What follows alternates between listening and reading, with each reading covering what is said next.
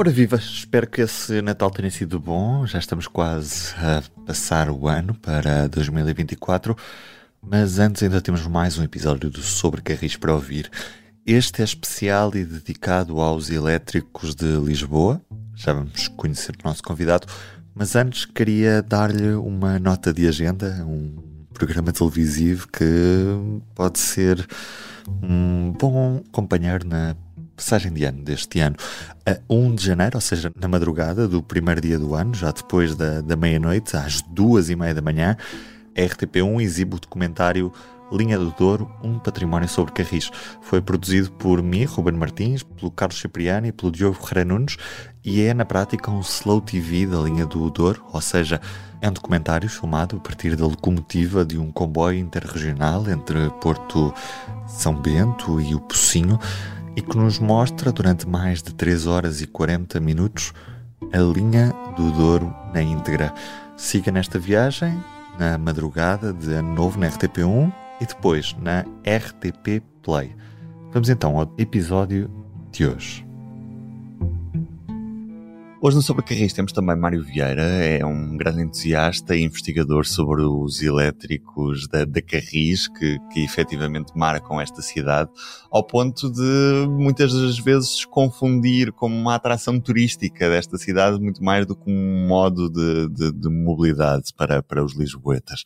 E, e, a minha primeira dúvida, Mário, é, é mesmo perguntar-te se neste momento os elétricos são uma verdadeira solução de mobilidade para a cidade ou se no fundo não passam de uma atração turística que dificilmente competirá com outros modos de transporte. Há várias perspectivas com as quais nós podemos ver isto. Nós temos em Lisboa o chamado elétrico tradicional ou o elétrico uhum. na sua forma mais ou menos original do início do século, não é bem do início do século, porque entretanto aquela 28 que nós temos é uma criação dos anos 80. É maioritariamente utilizada por turistas, mas o que nós temos acaba no fundo por ser uma coisa que é muito semelhante ao que existe em San Francisco, em que tem uma linha que supostamente deveria ser turística, mas que é utilizada pelos locais.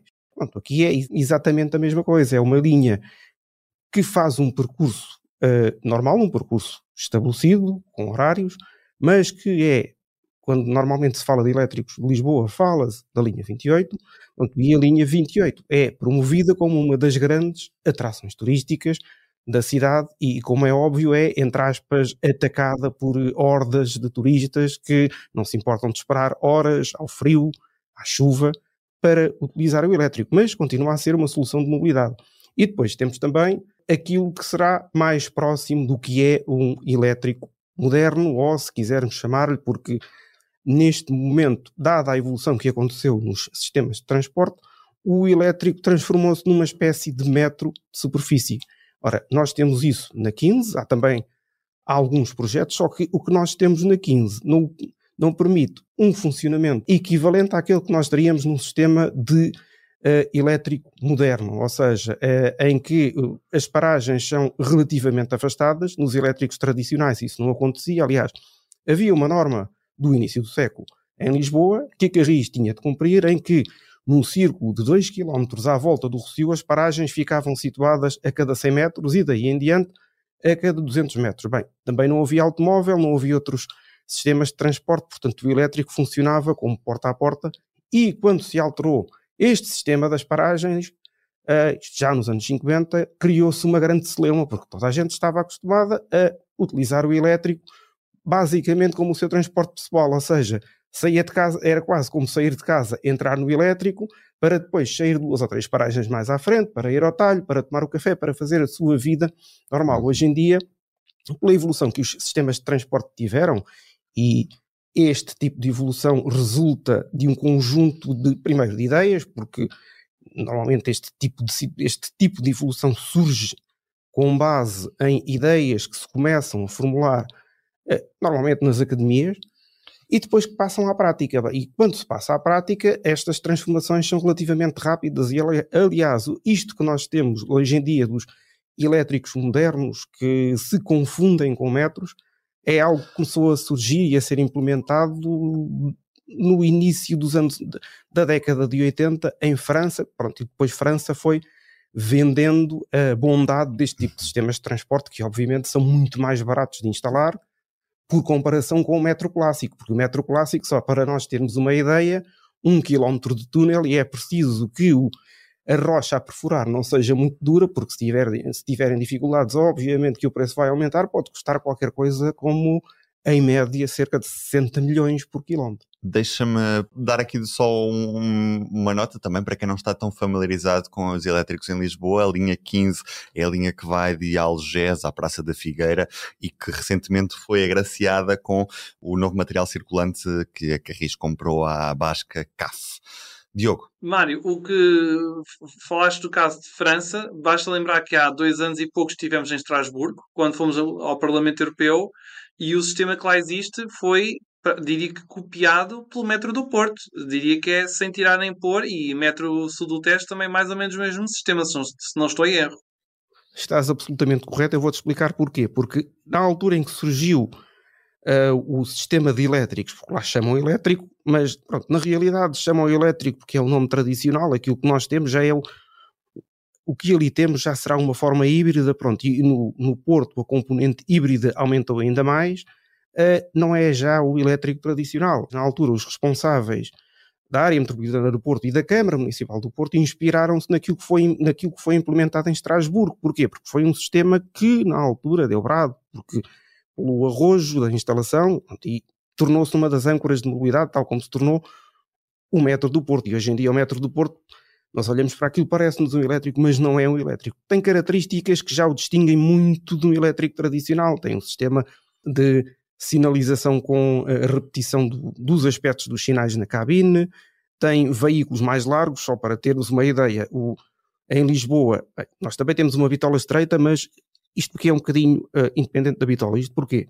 Porque em função da capacidade que se quer instalar, ou temos veículos com 2,40 metros, e 40, que são estes que temos aqui em Lisboa, ou veículos com 2,65 metros, e 65, têm uma maior capacidade de transporte por metro quadrado. Ora bem, é isso que nós temos no Porto e o Porto, naquela secção central, Uh, onde passam quase todas as linhas, exceto a amarela. Uh... O eixo Senhora da Hora, Estádio do Dragão, se não estou Exatamente. E aliás, o, e o que é curioso é que nós olhamos é que esse eixo até nem é. Aí temos uma mistura de metro clássico mais comboio. Pronto, tirando aquela zona da Senhora da Hora.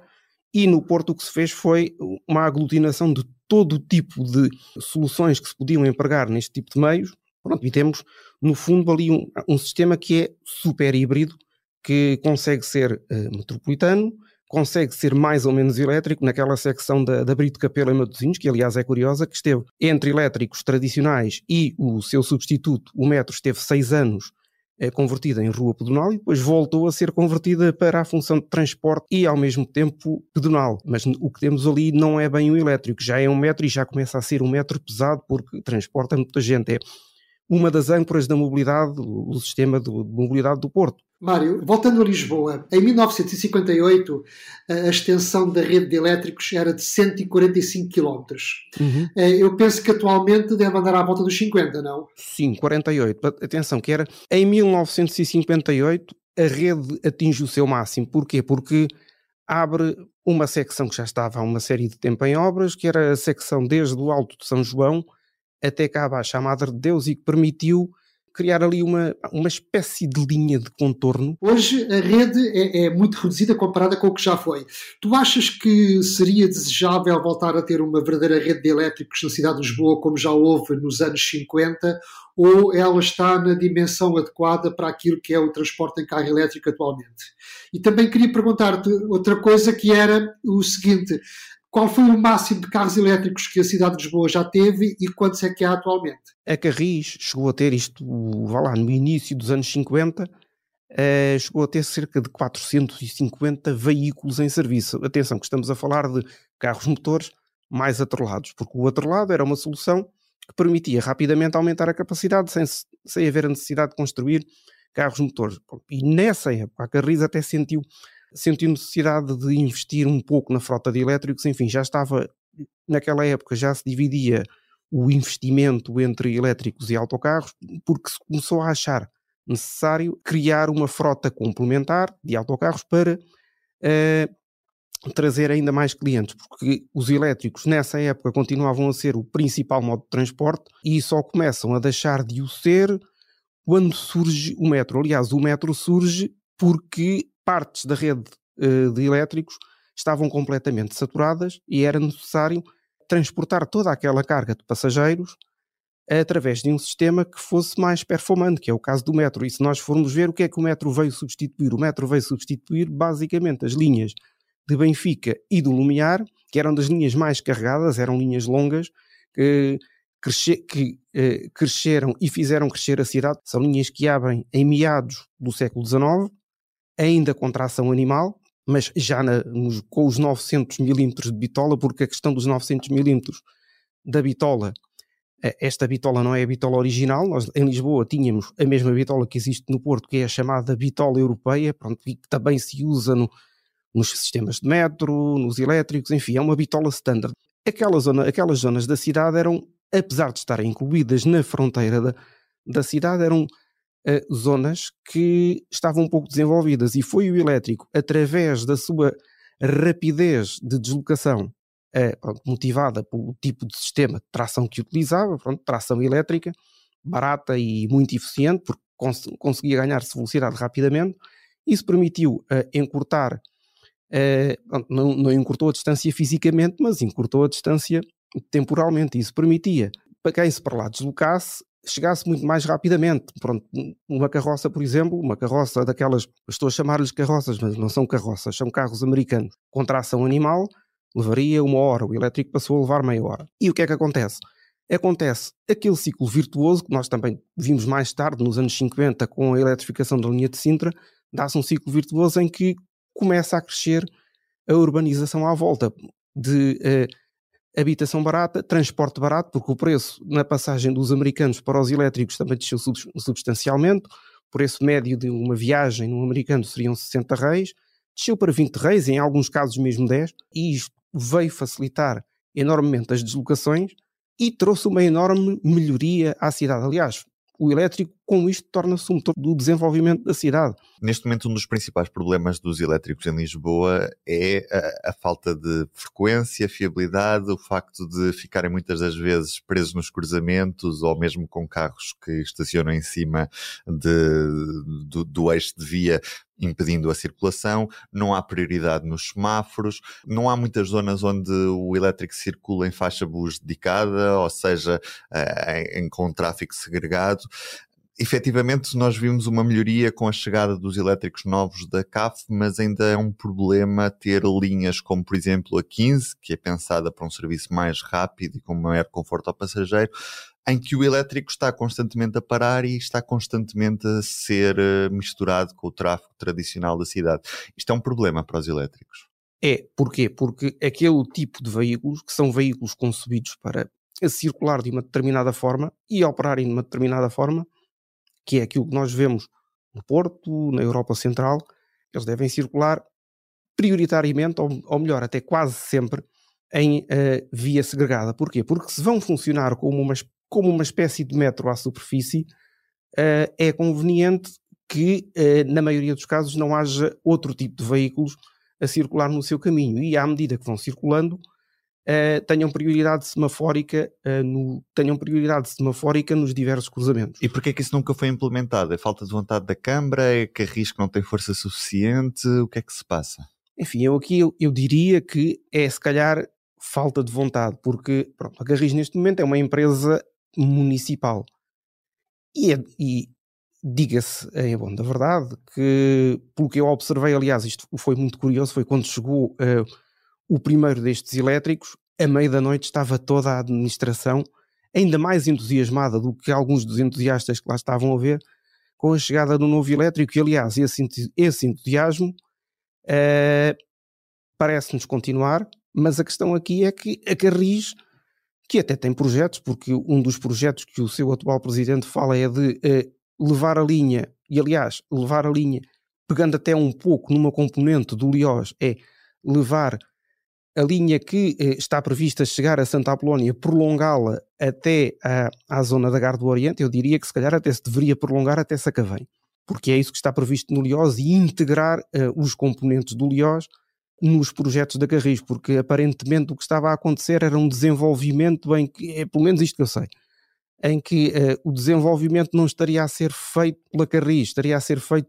creio eu, pelo metro, mas transporte à superfície com veículos ferroviários, eu creio que deveria estar nas mãos da Carris. E toca-se aí num ponto bem importante, que é a falta de prioridade que se atribui aos elétricos. Porque este tipo de elétricos, pelas suas características e pela forma como atual, e, e a Carris até fez um trabalho, pronto, se calhar para a maioria das pessoas é invisível, mas que o fez quando recebeu os primeiros elétricos há cerca de 28 anos, e isto aconteceu antes da chegada desses elétricos, preparou todo o percurso para que os elétricos que estavam, que chegaram em 94, pudessem circular com todas as condições de velocidade e fiabilidade no seu caminho. E, aliás, não fez só os trabalhos de infraestrutura, porque modernizou toda a linha, fez também uh, algum trabalho uh, de campo em que uh, a ideia seria propor soluções para que o canal do elétrico se tornasse um canal exclusivo e o sistema pudesse funcionar na plenitude das suas possibilidades. Ora, isso cá não acontece por uma questão, se calhar, não de vontade da Carris, porque a Carris já demonstrou que tem essa vontade e é até, se calhar, agora um desígnio da própria empresa querer crescer e voltar a apostar no modo ferroviário, mas em moldes modernos, só que não a deixo. Nós estamos há 28 anos, neste momento, com uma linha com elétricos modernos, mas que, mas que não funciona como um elétrico moderno porque não se criam outras condições. E estas, e estas condições para se criarem, se calhar, é necessário apenas um pouco mais de vontade. E o, o que é curioso é que, independentemente de, todo, de eh, todas as variações de todos os presidentes que passaram pela Câmara Municipal de Lisboa, eh, pronto, durante uma série de anos a Carris não esteve nas mãos da Câmara, se calhar aqui falta um pouco mais de atitude no sentido de se, uh, de facto, tornar o elétrico uma solução de mobilidade viável. Mário, pergunta para resposta rápida em jeito de provocação. Já que estás a falar em corredores segregados, muitas autarquias, eh, então em Portugal tem sido uma loucura, querem apostar muito no BRT, BRT, BRT, por que não apostar no elétrico? Epá, pois, porque a questão é que é, eu acho que o BRT é um bocadinho uma ilusão. O BRT é uma solução que surgiu em Curitiba Exatamente. por iniciativa de um. Há 50 anos. Sim, por iniciativa de um presidente muito progressista na época, mas o BRT, no fundo, parece-me mais um autocarro glorificado. Porque, no fundo, o que é que se faz ali? Pega-se num autocarro que se coloca a circular numa faixa exclusiva e que se quer que funcione quase como um sistema de transporte mais pesado. Quando um autocarro de per si não é um sistema de transporte pesado, é um sistema de transporte ligeiro quase a chegar ao pesado. Fica no meio, digamos assim, na, no meio da, da, daquilo que eu chamo a cadeia de mobilidade. Pronto, o que é, que é a cadeia de mobilidade? Imagina uma pirâmide em que uh, nós, o indivíduo, estamos no topo e os meios de volume estão na base. Por, porque é que estão na base? Porque são aqueles que têm capacidade de transportar mais indivíduos. Ora, um autocarro articulado, daqueles que a Carris tem, transporta no máximo 155 pessoas. Uh, um BRT, se tu puseres mais uma articulação, se calhar transporta 180. E um, um elétrico?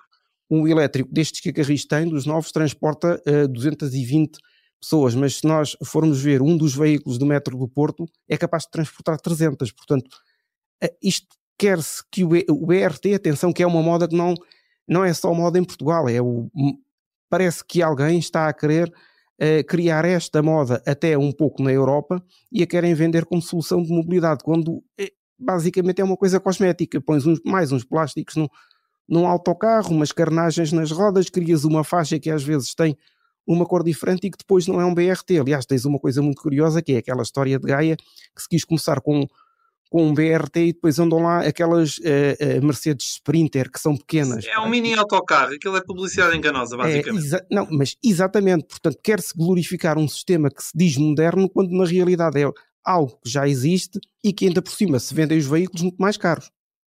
E essa é que é a questão. Aliás, há várias cidades que já tiveram BRT e uh, estão a optar por colocar elétricos. E um exemplo clássico, e até porque é muito curioso que isto aconteça no país que é, porque é um país que está muito voltado para aquilo que eles chamam o rodoviarismo, no Rio de Janeiro, que tem várias linhas de VLT, que é como eles designam os elétricos modernos, uh, e tinham outras linhas de BRT, a opção foi por começar a converter as linhas. Na zona da Gamboa, se não estou em erro, por causa dos Jogos Olímpicos, certo? Isso foi como começou, mas entretanto a rede já se desenvolveu. Sim. E a ideia que eles têm é de converter os BRT que existem em uh, linhas de LRT, ou seja, linhas de metro ligeiro. Mas, ó Mário, qual é a grande vantagem de facto de um carro elétrico a mover-se sobre carris face ao autocarro elétrico, que tem muito mais flexibilidade? Não, a questão é que o, o autocarro poderá ter mais flexibilidade, mas depois não tens a capacidade de transporte, não tens a suavidade que, o, que um veículo ferroviário tem. E, e é isso que é a principal vantagem. A questão é que o investimento que tu fazes num, num BRT ou num LRT em termos de infraestrutura acaba por ser o mesmo, sendo que a duração da infraestrutura se calhar é bem menor. Aliás, eu estou para ver como é que vai ser aquela, como é que vai funcionar aquela questão de Coimbra, eh, porque sinceramente o que se vai ali colocar é uma solução que tem menos capacidade e que ainda por cima vai ter um traçado sinuoso. Se calhar pode não funcionar bem. Aliás, quem diga que o Metro Mondego pode ser uma vacina para futuros projetos de metrobuses. E eu diria que sim. Diria que sim, porquê? Porque agora vende-se o Metrobus como se fosse uma solução milagrosa, quando não é.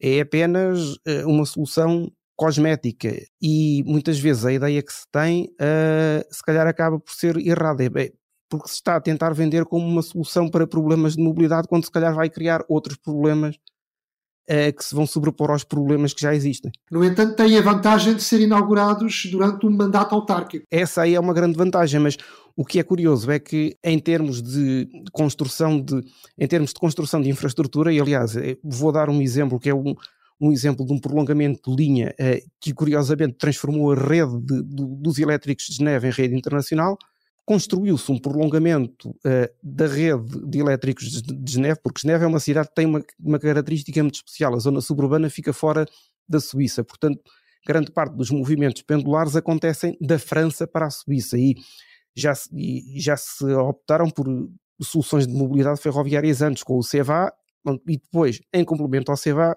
resolveu-se estender para uma nova urbanização de Annemasse uma linha de, de elétricos e aquilo creio, creio que foi construído em dois anos, portanto também de, muitas vezes a, a, execução é rápida, o problema são as burocracias que, que estão à volta e que impedem que as soluções sejam mais células. Aliás, transpondo para Lisboa, neste momento está em estudo uma solução de um terminal para a Praça da Figueira com melhores condições e a solução, creio eu, que não está a avançar porque existem impedimentos burocráticos. Mário Vieira, muito Mário. obrigado por este obrigado. bocadinho. Foi um prazer ter, ter-te recebido aqui neste Sobre Carris, em que olhamos para outros, outros tipos de veículos que não estamos tão, tão, tão atentos. Muitas vezes focamos muito a nossa atenção nos comboios uh, e, e, hoje foi importante falarmos do, dos elétricos numa altura em que uh, a Carris recebeu novo material circulante e, e, e os elétricos ganham nova força com os projetos que, que estão em curso. Este foi mais um Sobre Carris. Até daqui a 15 dias. Umas boas festas também. O amarelo da Carris vai da alfama à moraria, quem diria? Vai da baixo ao bairro alto, trepa a graça sem sobressalto, sem saber geografia. O amarelo da Carris já teve um avô outrora que era um choro Teve um pai americano, foi inglês por muito ano, só é português agora. O público fica no ouvido.